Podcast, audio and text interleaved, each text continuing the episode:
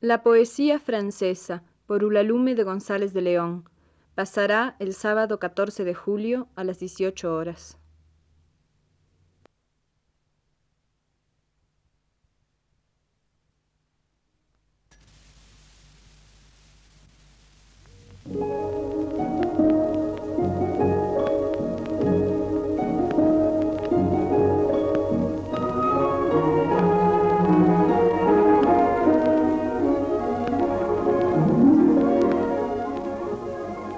La poesía francesa.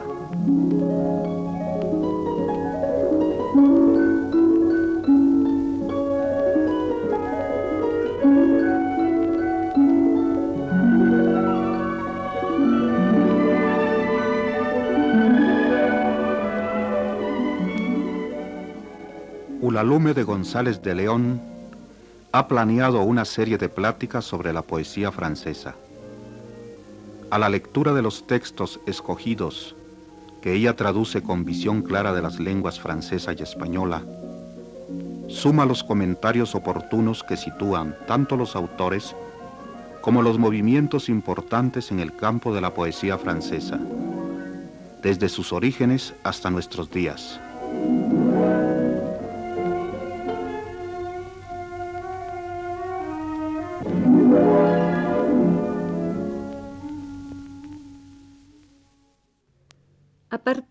1598, libre de los conflictos religiosos y de las guerras extranjeras, Enrique IV se consagra a la reedificación de Francia.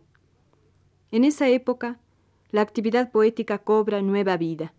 En cuatro años, de 1597 a 1600, aparecen numerosas antologías poéticas que desempeñan entonces el papel de las revistas literarias en nuestros días.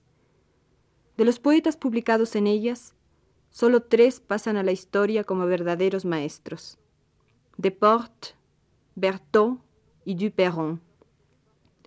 Aunque por orden cronológico Deportes es el primero de ellos, lo dejaremos para la parte final de este programa, ya que dedicaremos más tiempo a la lectura de sus poemas que a la de las composiciones de sus discípulos.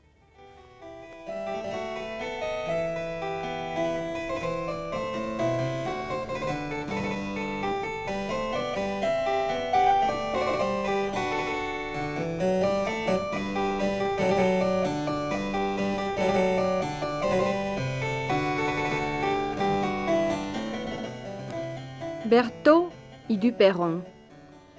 Es curioso descubrir que las antologías de la época rara vez incluyen en ellas poemas de Deportes. En cambio, respondiendo sin duda a un cambio de gusto en los lectores, dan mucha importancia a la obra de Berthaud y a la de Duperron. Entre 1597 y 1611 publican 255 poemas del primero y 165 del segundo. Berthaud. Berthaud, 1552-1611, era un hombre modesto, sin ambiciones, de aquellos que no abundaban en la corte. Su obra comenzó a figurar en antologías cuando tenía 46 años. Esto se explica porque lo mismo que Duperron era dignatario de la Iglesia. Por esta misma razón se refugió siempre en el anonimato para publicar sus poemas de amor. En 1601 publica un volumen de poemas. Su lenguaje, como el de Deportes, es claro. Aplica, aunque con menos rigor, buen número de dogmas poéticos que volveremos a encontrar con Malherbe.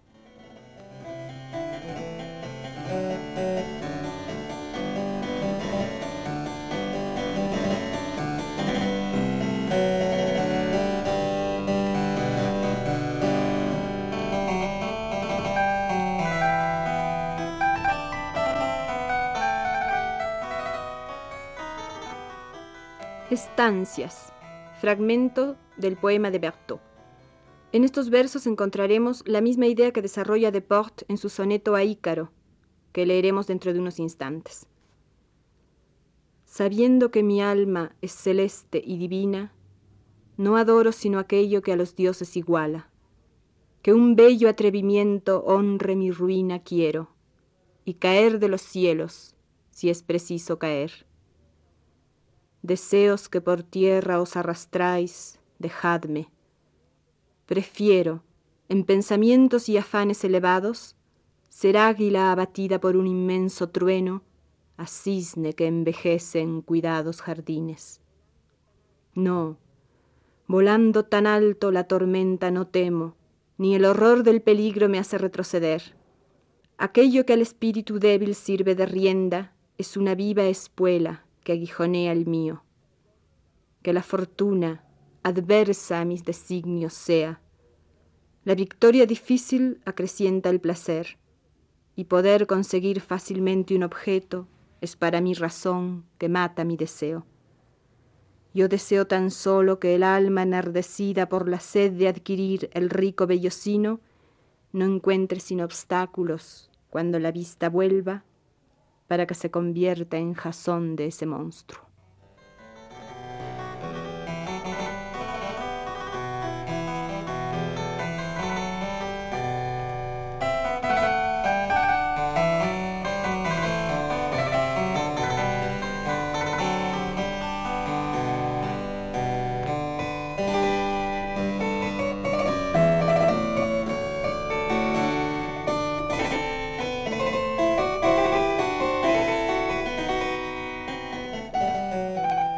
Duperron, 1556-1618.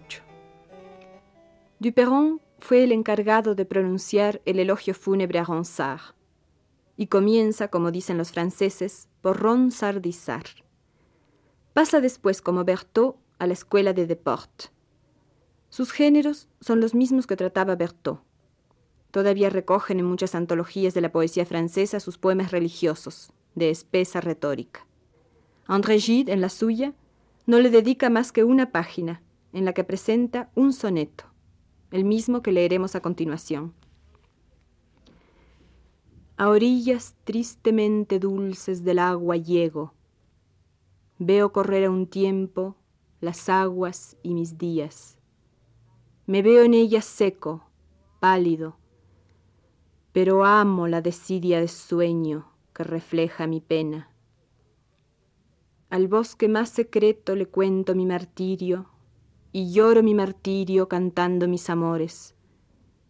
Pero los bosques amo y los bosques más sordos, cuando mis gritos lanzo, para mí los repiten. Dama cuya belleza tan hondo me posee, que alejado de ti solo la muerte amo. Las aguas en tu ausencia, los bosques me consuelan. Entre las aguas veo y en los bosques escucho la imagen de mi rostro, la imagen de mi voz, que pintadas de muerte allí nadan y vuelan.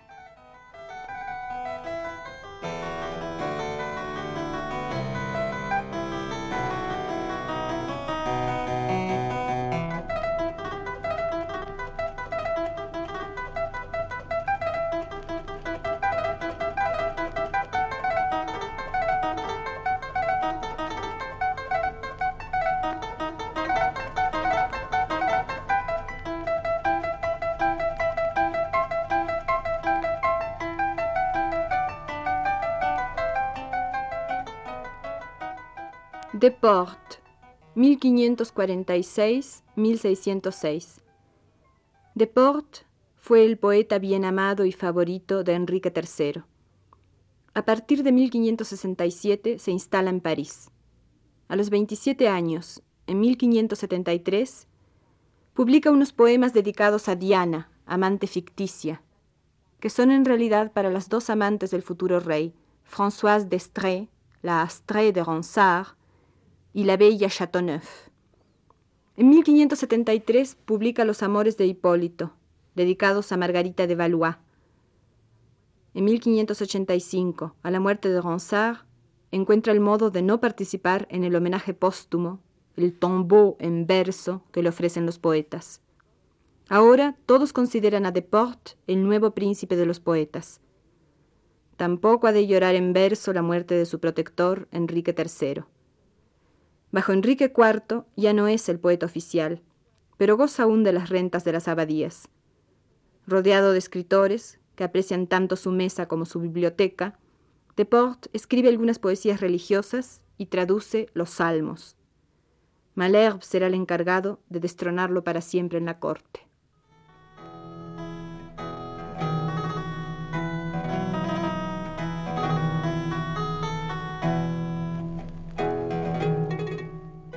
Su poesía. Después de Ronsard y de Dubellay, nos llama la atención el empobrecimiento de los géneros. El lirismo se reduce a algunas estancias y canciones.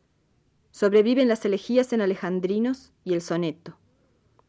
Deportes ignora los tristes acontecimientos contemporáneos que obligaran a Ronsard a agregar a su lira una cuerda de acero.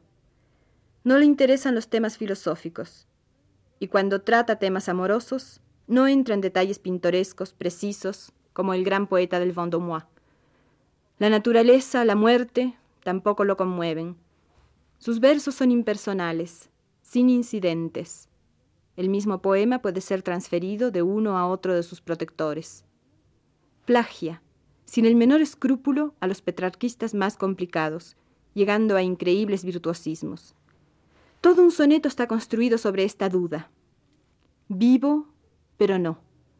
No vivo, porque estoy privado de mi corazón, pero sí, vivo, porque si estuviera muerto no sufriría tanto, etc. Sin embargo, sabe escribir poemas en los que reúne la belleza, vigor y simplicidad de lengua. Deportes quería ser un poeta inteligible para todo lector. Nada nos recuerda en él la forma enigmática de Sèvres. En cambio, se vislumbran en su poesía los grandes cambios que establecería Malherbe.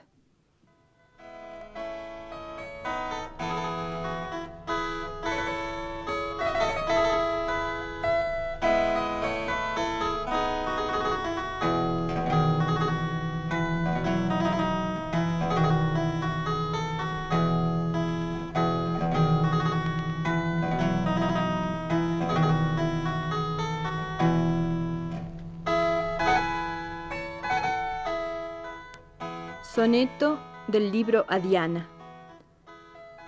Mi nave en el estrecho de un mar embravecido pasa, de olvido llena en la noche de invierno. La gobierna indolente un niño, un niño ciego, deseoso de verla sumida entre las aguas. Cada remo es en ella un largo pensamiento. No corta el agua, corta la esperanza que huye. Viento de mis suspiros, con su rumor tremendo arrancó ya la vela que a su gusto empujaban. Una lluvia de llanto y las húmedas nubes del desdén tormentoso aflojaron las cuerdas que el error, la ignorancia con sus manos torcieron. De mis astros brillantes se alejaron las llamas Tiempo, ruido y espanto al arte ya vencieron. Ah, ¿qué puedo esperar sino mi ruina cierta?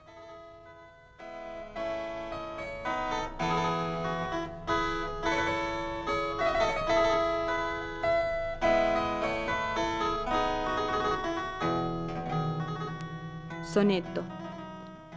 Le dije a mi deseo, medita tu camino ni lo alto ni lo bajo te distraigan un punto. Pero no me escuchó, joven y empecinado, por un nuevo sendero se lanzó a la aventura. Veo las mil tormentas que el cielo le dispara, veo las llamas claras y ardientes que lo cruzan, se queja vacilante del vuelo temerario que demorar no supo mi juicioso consejo.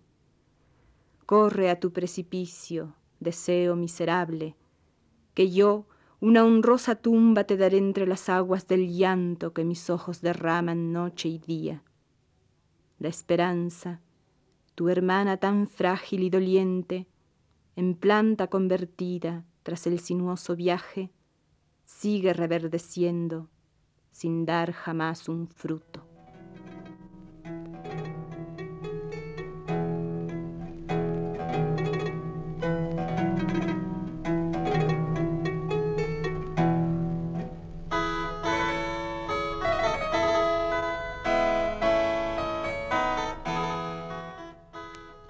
Epigrama de obras cristianas.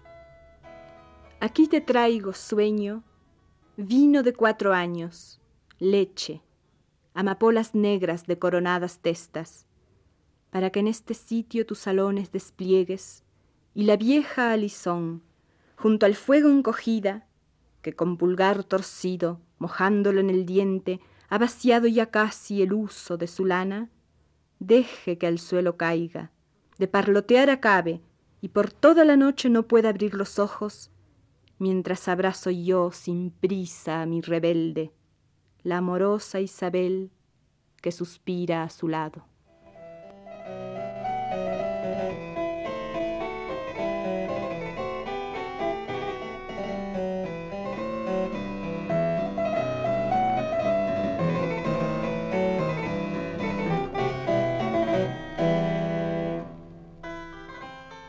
Soneto de los amores de Hipólito. Ícaro aquí cayó, el joven atrevido que tuviera la audacia de volar a los cielos. Aquí cayó su cuerpo, desprovisto de plumas. Los valientes contemplan su caída envidiosos. Oh dichosa labor del espíritu invicto, que gran provecho saca de daño tan pequeño. Oh dichosa desgracia, de beneficios llena, que el vencido se torna vencedor de los tiempos.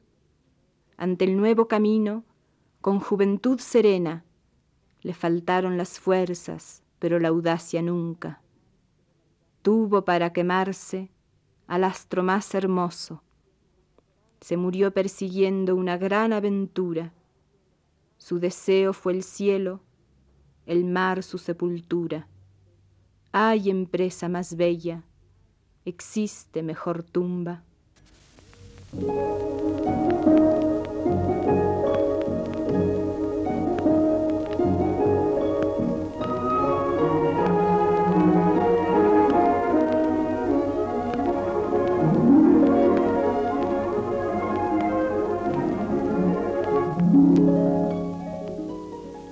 Radio Universidad Nacional de México agradece la atención prestada a esta transmisión e invita a seguir de cerca los programas La Poesía Francesa, a cargo de Ulalume González de León.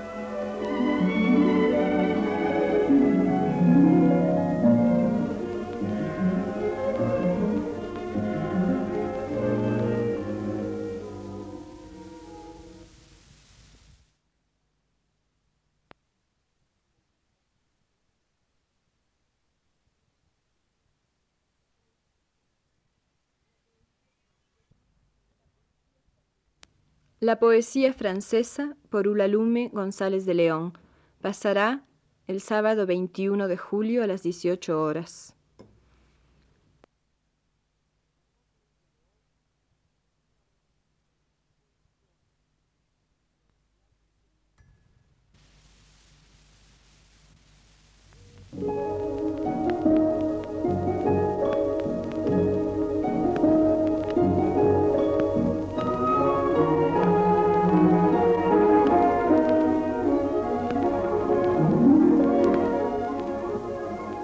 La poesía francesa.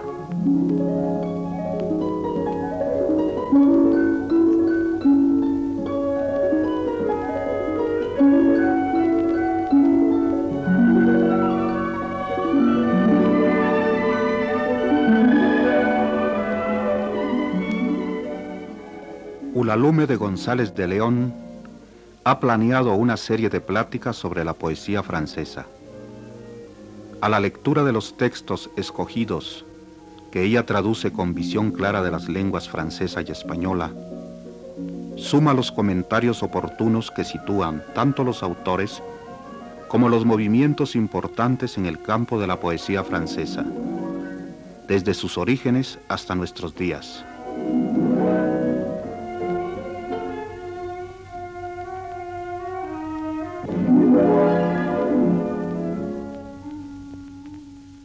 Evolución del lenguaje poético. En el programa anterior hablamos de los predecesores de Malherbe y señalamos el cambio que se producía ya con ellos en el lenguaje poético. En efecto, todo prepara la que se llamaría doctrina de Malherbe. El lenguaje que utilizara Ronsard en su abrégé de l'art poétique François no era precisamente un lenguaje para cortesanos y gente de sociedad. Para comprenderlo, era preciso conocer varias lenguas antiguas, saber al dedillo cuánta complicada historia encierra la mitología, estar al corriente en historia de Atenas y de Roma, no ser del todo ajeno a los dialectos provenzales y estar familiarizado con los viejos poetas nacionales. A partir de 1570, bajo la presión ejercida en los medios aristocráticos, la lengua evoluciona en el sentido de una pureza y una simplicidad mayores, y logra al mismo tiempo expresión más abstracta. Basta de latinismos, de expresiones técnicas, de arcaísmos y locuciones locales. El vocabulario poético se empobrece en cierto modo, pero se hace más accesible para los visitantes de salones como los de Madame de Villeroy Madame de Retz. Y a Ronsard, en los últimos años de su carrera poética, proponía como modelos a Homero y a Virgilio, los más clásicos, entre comillas, de los antiguos. Y a partir de 1560, el gran poeta no cesa de corregir su obra para lograr una expresión más moderna. Esta evolución está en su apogeo en la época de los poetas a quienes nos referimos en el programa anterior, de Porte, Berthaud y Duperron. Salvo algunos neologismos, poco frecuentes por otra parte, el lenguaje de estos poetas es muy semejante al francés moderno y muy diferente al que utilizara la pleya de hacia 1560 o al que algunos poetas rezagados hicieran sobrevivir en provincia aún después de las reformas de Malherbe. Pero hemos hablado ya tantas veces de reformas hechas al lenguaje poético que creemos necesario hacer una pausa para explicar que en Francia cada grupo, cada escuela, casi podríamos decir cada poeta, ha concebido o publicado un arte poético en forma de tratado, proclama o manifiesto. Cada generación de poetas franceses ha sentido a su manera que llegaba a algo así como la verdad en poesía, y en nombre de esa verdad ha condenado a las generaciones anteriores. Thierry Molnier, en su introducción a la poesía francesa, capítulo segundo, lo explica con incomparable precisión. Hemos traducido para ustedes parte de ese capítulo que leeremos a continuación.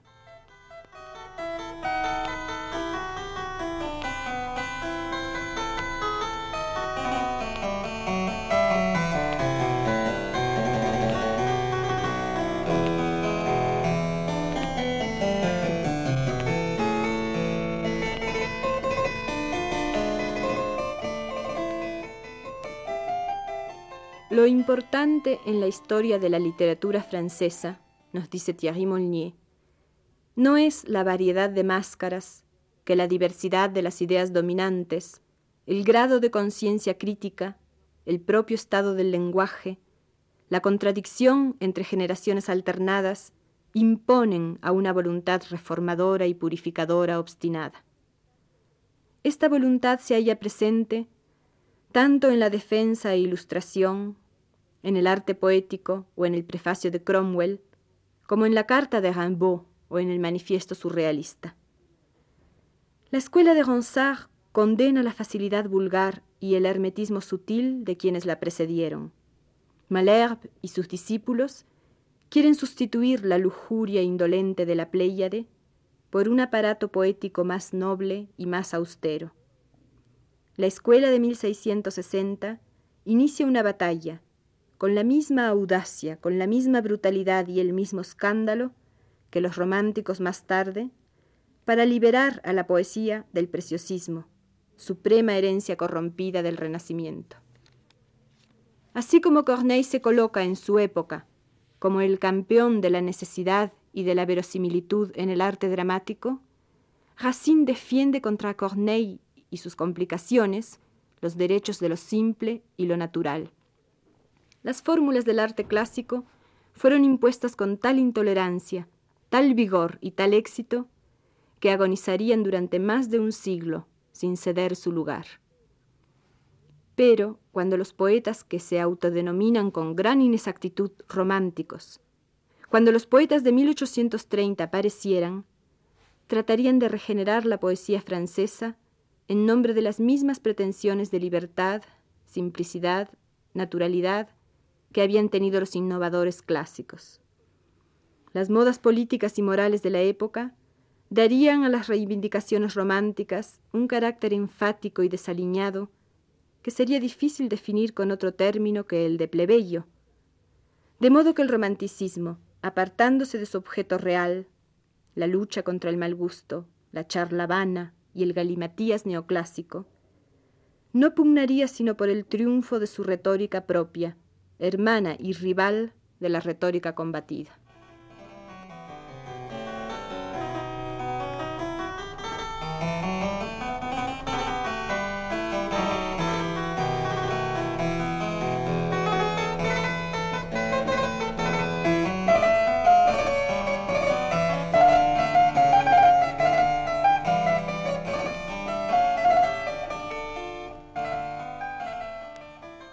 Después del romanticismo, los poetas franceses no aplacan su sed de novedad.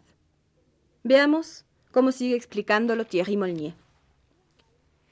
Nerval, nos dice, es entonces el único en saber que la poesía, perdida por la facilidad, el procedimiento, el verbalismo, solo puede volver a hallarse en un rigor, una disciplina y quizá un secreto tanto más grandes cuanto que aquella se arriesga a enfrentarse con temas nuevos.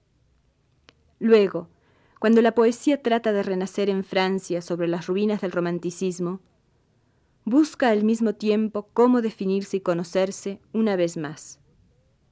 Baudelaire es a un tiempo un teórico y un estético. Gautier y el Parnasse, Verlaine, Mallarmé y Rimbaud, cada quien según su método, Tratan de domar al monstruo inasible, de liberar a la poesía o reducirla a su verdadera apariencia. Los esfuerzos más extremados y más contradictorios para aislar y definir las leyes de la operación poética fueron tentados en nuestros días.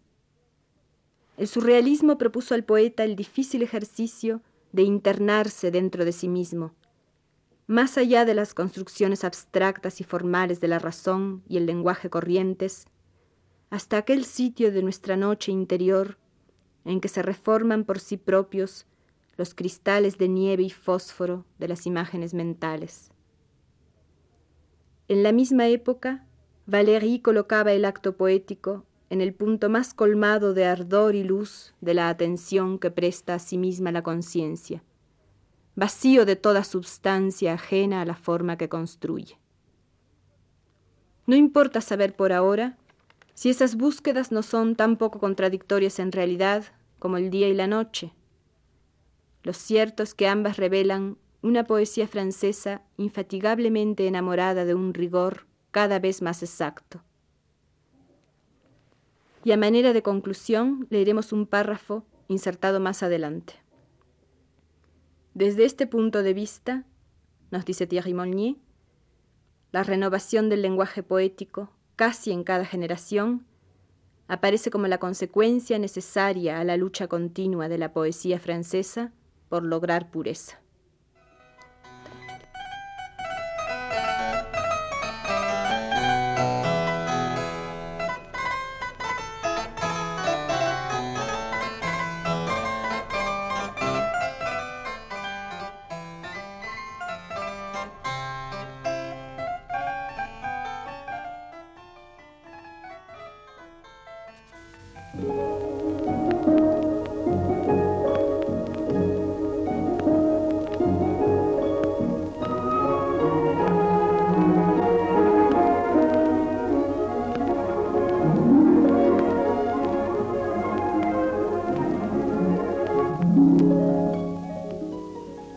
Radio Universidad Nacional de México agradece la atención prestada a esta transmisión e invita a seguir de cerca los programas La Poesía Francesa, a cargo de Ulalume González de León.